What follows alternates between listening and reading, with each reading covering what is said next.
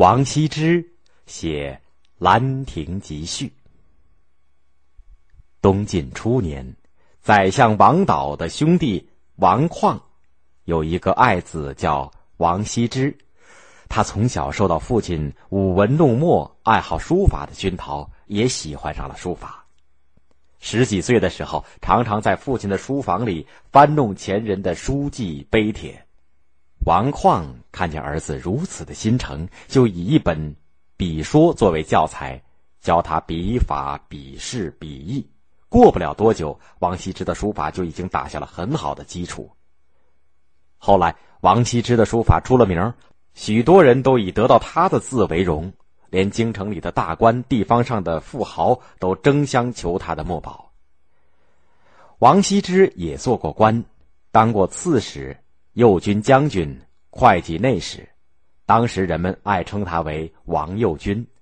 四十多岁的时候，因为和上司意见不合，辞去了会稽地方官的职务，从此经常游山玩水、吟诗会友，并有了更多的时间来潜心于书法艺术。这以后，王羲之的书法早已达到了登峰造极的地步。有一年春天。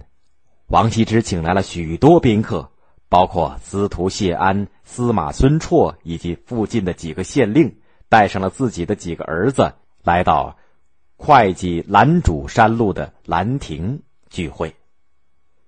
春暖花开，山清水秀，一行人踏着悠闲的脚步，在山径当中行走。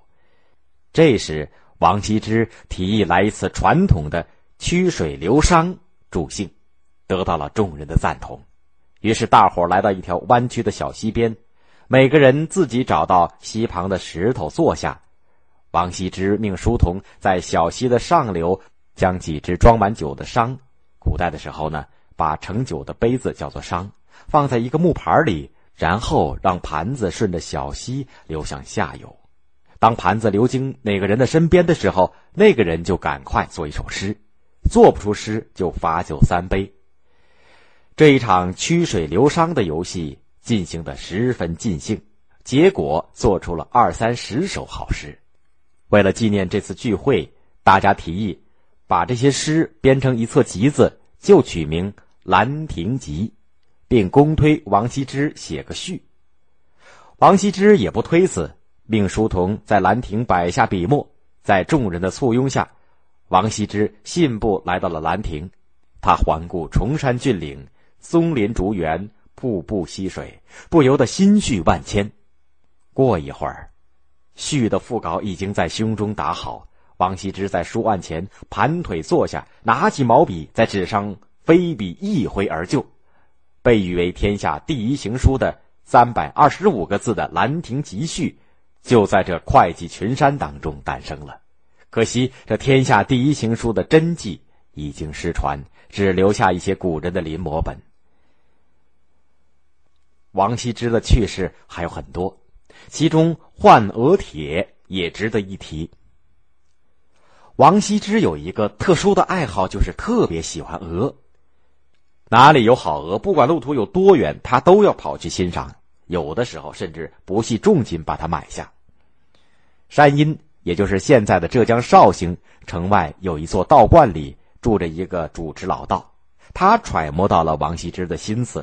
有意在道观外面的池塘里养了一群可爱的白鹅，并且呢，让人把消息透露给王羲之。王羲之得知那里有那么多好的白鹅，哪有不去观赏的道理呢？